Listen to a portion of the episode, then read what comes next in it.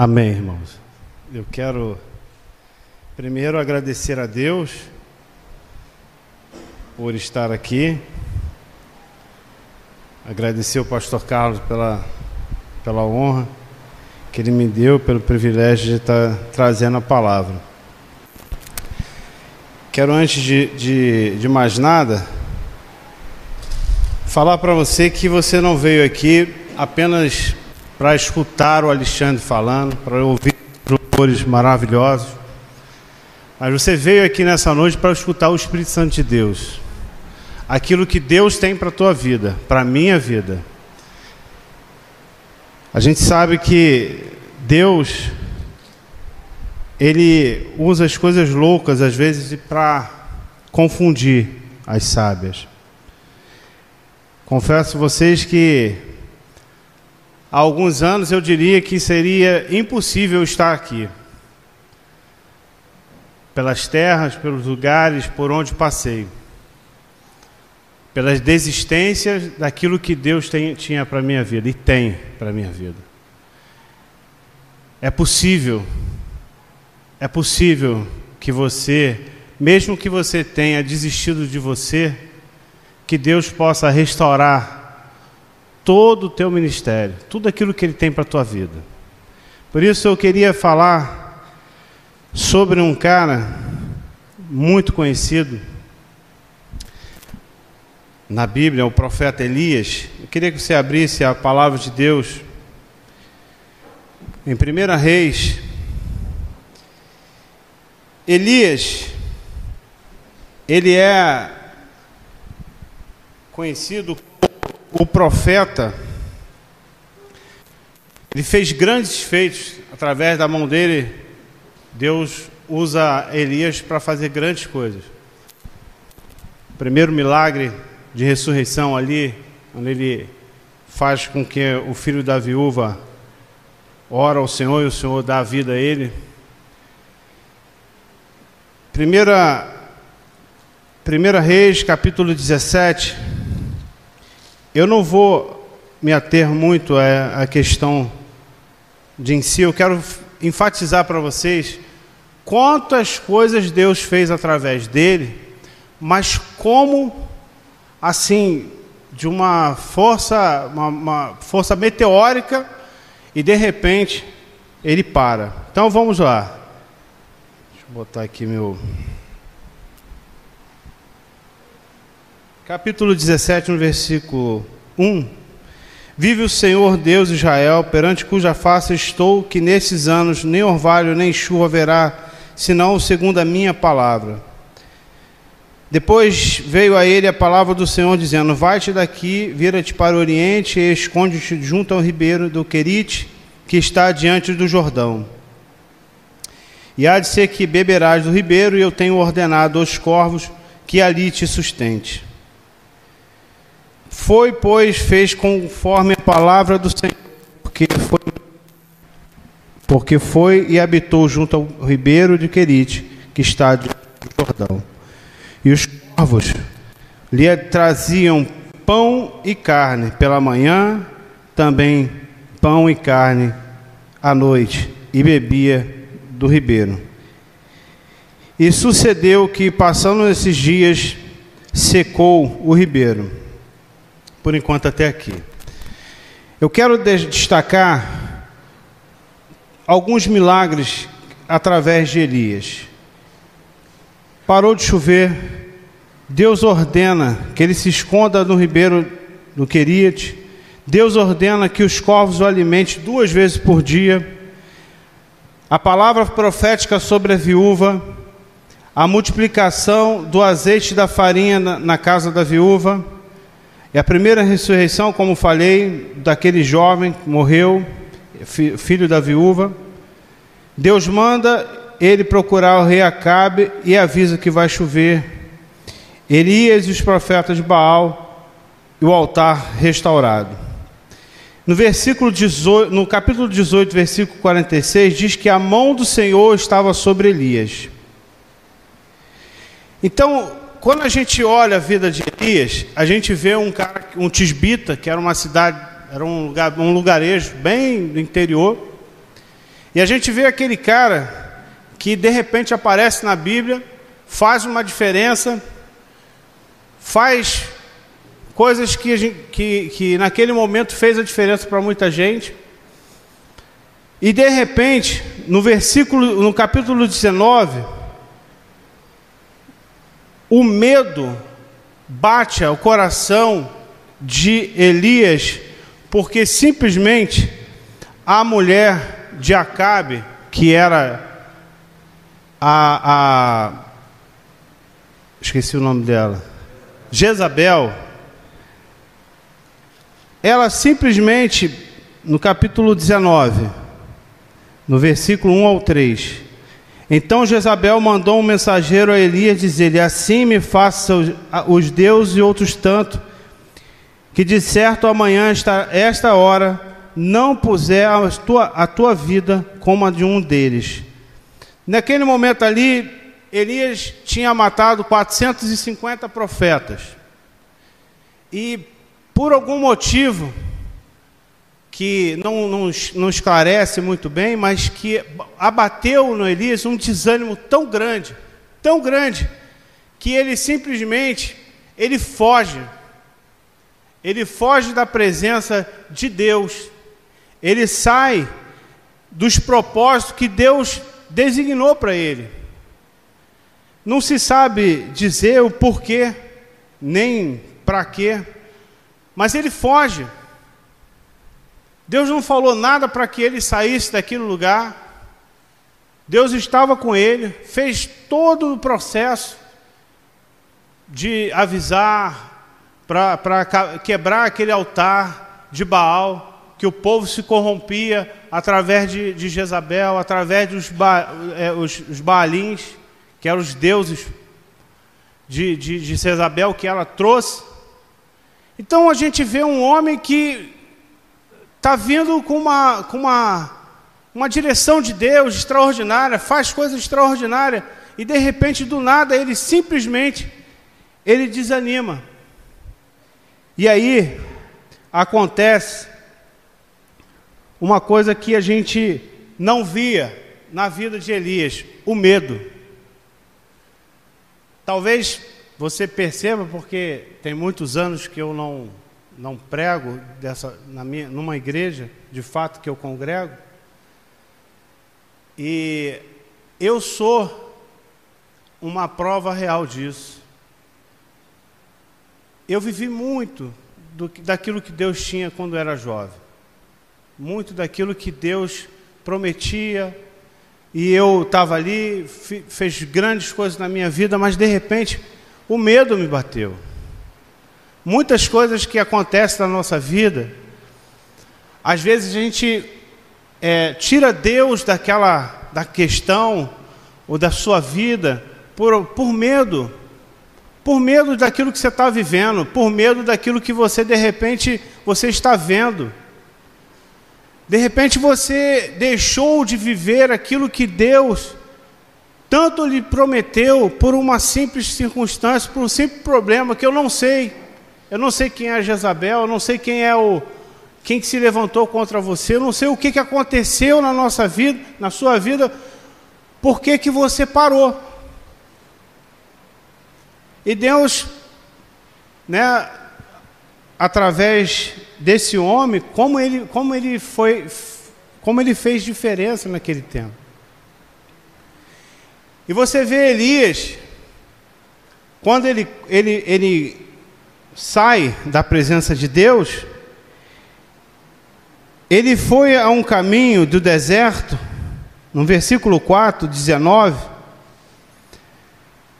Ao caminho de um dia veio e se assentou debaixo de um zimbro, e, pe e pediu em seu ânimo a morte, e disse: Já basta, o Senhor, já basta, ó Senhor, toma agora a minha vida, pois não sou melhor do que os meus pais. Elias achava que quando ele estava falando, ele matou lá os 400, 450 profetas, ele fez parar, orou e a chuva parou, ele orou, a chuva voltou, ele fez coisas que a gente vê coisas fora do comum. Um cara, ele achava que por ele fazer tantas dessas coisas, o povo ia se arrepender, ia voltar, ia levantar o altar. Quando ele vai lá, levanta o altar, ele pensa que com aquela atitude aquilo tudo ia mudar. E quando ele vê que isso não acontece, ele se desanima. Talvez na nossa caminhada, quando a gente está, sabe, naquele óleo né, que a gente chama, a gente acha que tudo vai acontecer e nada vai dar errado. Pode dar alguma coisa errada. Pode alguma coisa não sair conforme você planejou. Pode, isso pode acontecer, como aconteceu com Elias. E Elias foge. Elias entra num pânico. Elias foge de tudo aquilo que Deus tinha falado para ele fazer. Pela primeira vez, Elias não consulta a Deus. Pela primeira vez, Elias nem sequer parou para ouvir aquilo que Deus tinha para fazer. E ele vai para debaixo de um pé de zimbro. Eu, se eu pudesse dar um nome, eu falei até para o pastor Carlos e pastor Alcântara, que se eu pudesse dar um nome a essa pregação, eu diria: saia debaixo do pé de zimbro. O pé de zimbro, eu fui dar uma estudada, que eu trabalho na construção civil. O pé de zimbro, ele representa, ele é um, um pé que cresce no máximo 5 metros, dá umas, umas folhas meio um pinheiro espinhosa, dá um frutozinho. Ela é cheirosa, alguns usam para o cosmético. E, e a outra coisa que eu achei muito interessante que ela, a raiz dela é tão forte que ela, ela consegue sobreviver em solo podre. Em solo podre. Interessante isso, porque é uma sombra que dá numa terra podre e que você está debaixo dela. Por que, que nós estamos fazendo debaixo do zimbro? Se Deus não quer que a gente esteja debaixo do zimbro. E aí a gente vê Elias sendo tratado, e de repente o anjo aparece e fala para Elias: Elias, levanta, come aí, cara. Aí está lá um pão sobre, as, sobre a brasa, come aí, bebe aí. O caminho é longo, tu tem que caminhar ainda, velho. Vamos levantar desse, desse pé de zimbro aí. Te anima. E ele, de novo, vai lá e leva mais alimento. Olha, você tem que caminhar. Você precisa, precisa continuar. Eu não sei onde é que você parou. Eu não sei o que, que aconteceu. Comigo foi um desânimo de alguns anos. E Deus restaurou a minha vida, restaurou a minha casa. O pastor Carlos teve muita paciência muita, muita, muitos investimentos desse, dessa igreja, do pastor Carlos, principalmente. É, quando dizia não vai ser, eu ouvia só quem pode dizer que vai ser ou não é você mesmo. E com aquela palavra a gente caminhando, não desista. Eu não sei exatamente o que, que aconteceu, porque esse desânimo, o que, que você fez, o que, que aconteceu, se alguém te deu uma palavra, se alguém trouxe uma palavra que te entristeceu. Eu não sei bem o que aconteceu, mas eu, eu tenho que falar uma. Eu quero falar uma frase Andar pela vista engrandece as dificuldades e paralisa a atitude espiritual. Não anda pelo aquilo que tu vê, anda pelo aquilo que tu crê. Deixa Deus fazer aquilo que você não pode fazer. Se você parou, continua. Continua. Assim mesmo, Elias ainda caminha, ele escuta aquilo que Deus tinha para ele, ele caminha mais um, um pedaço, chega ao pé do Monte Horebe lá, entra dentro da caverna, Deus fala com ele novamente, fala, meu filho, o que você está fazendo aí dentro? É possível, é possível que ainda a gente vai ter algumas ocasiões na nossa vida em que a gente vai desejar parar, que a gente vai desejar não ver ninguém, olhar lá dentro, sabe, da caverna que você escolheu, e às vezes a gente quer ficar lá dentro, sem olhar e sem ver ninguém. Como eu fiquei 30 dias, sem ver, sem olhar, sem conversar, mas Deus tira. Deus tira. Sai para fora. Sai. Eu quero falar com você. Eu preciso falar com você. Domingo o pastor Carlos estava falando e eu me preocupei muito porque ele estava falando algumas coisas que eu falei, Jesus, esse, o homem vai destruir toda a pregação. Ele estava falando basicamente aquilo que eu falei assim, não, vai destruir não. É o Espírito Santo de Deus. Eu hoje eu vi uma postagem do pastor Carlos falando basicamente isso no Instagram também.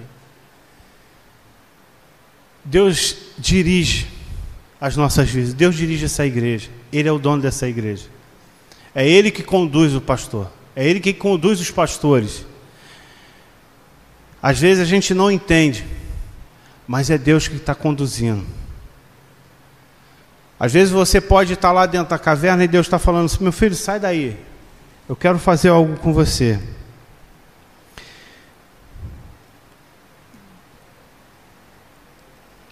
E aí Deus fala para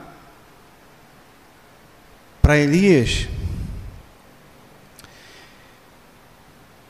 uma coisa muito interessante, Elias. É, quando você sair daí, eu quero falar com você. Aí ele ainda fica ali um tempo, aí ele sai, ele olha uma ventania e pensa que Deus está ali. E de repente, ele olha, não, Deus não está aqui. E de repente bate um terremoto, Deus também não está.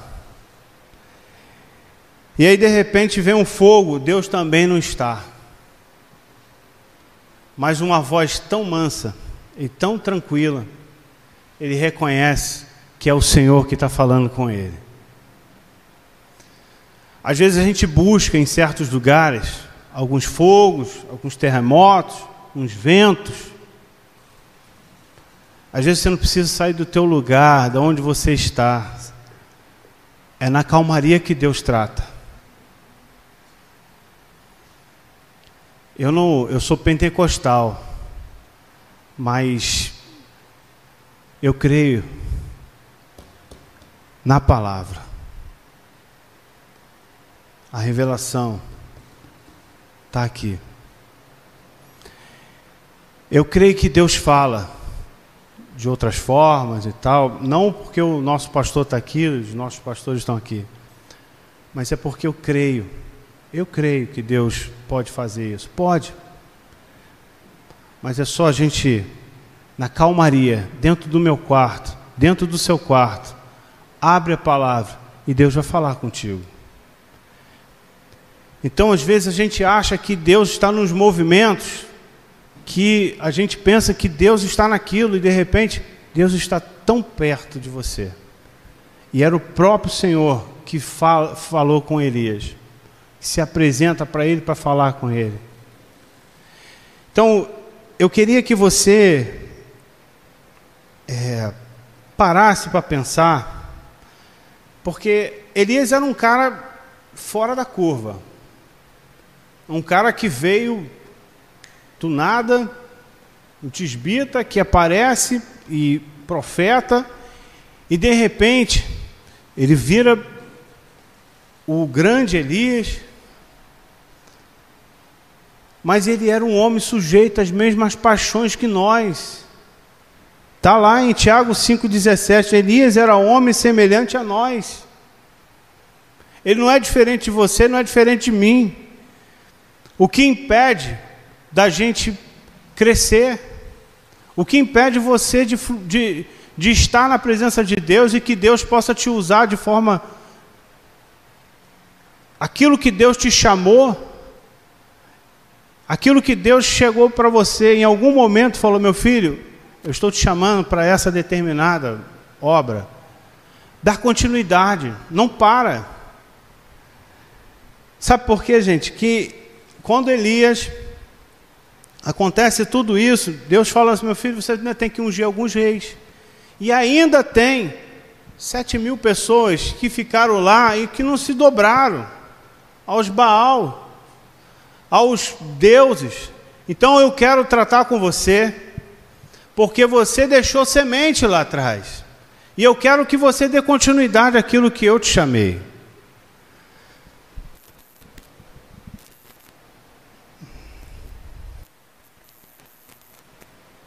Nada Deus tanto quanto a fé que é depositada nele, e nada o desonra tanto quanto a nossa incredulidade.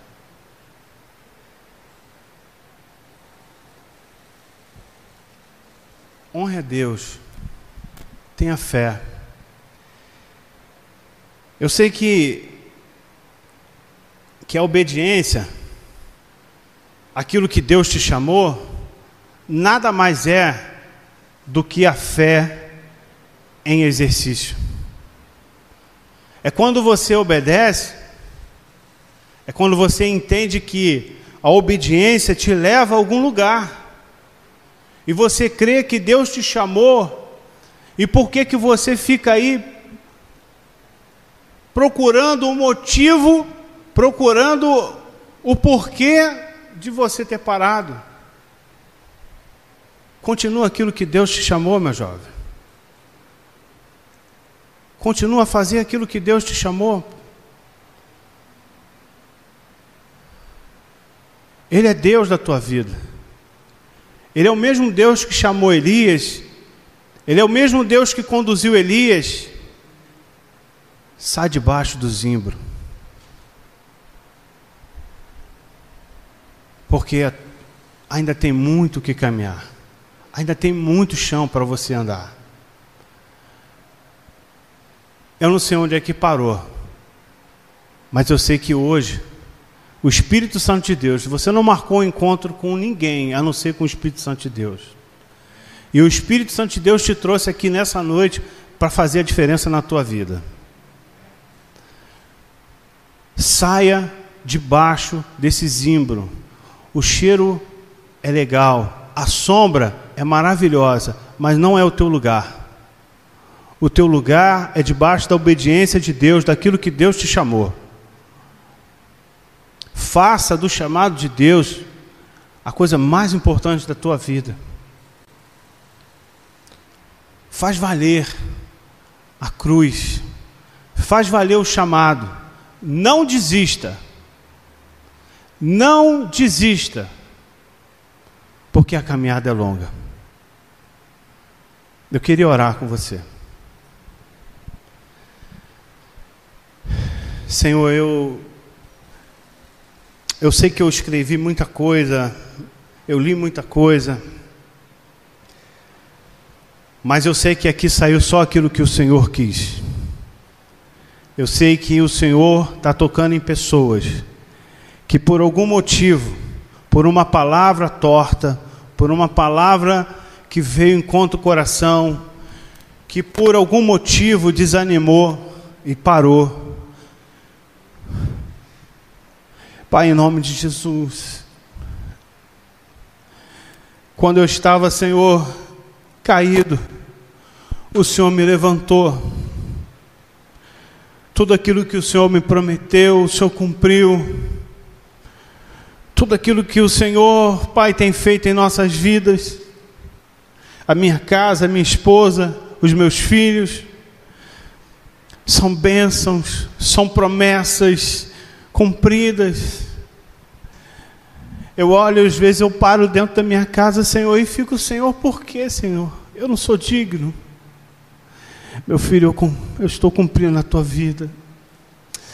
Nessa noite, Senhor, cumpra na vida dos meus irmãos tudo aquilo, Senhor, que o Senhor tem chamado. Pai, em nome de Jesus, sacode, Senhor, Deus, essa árvore.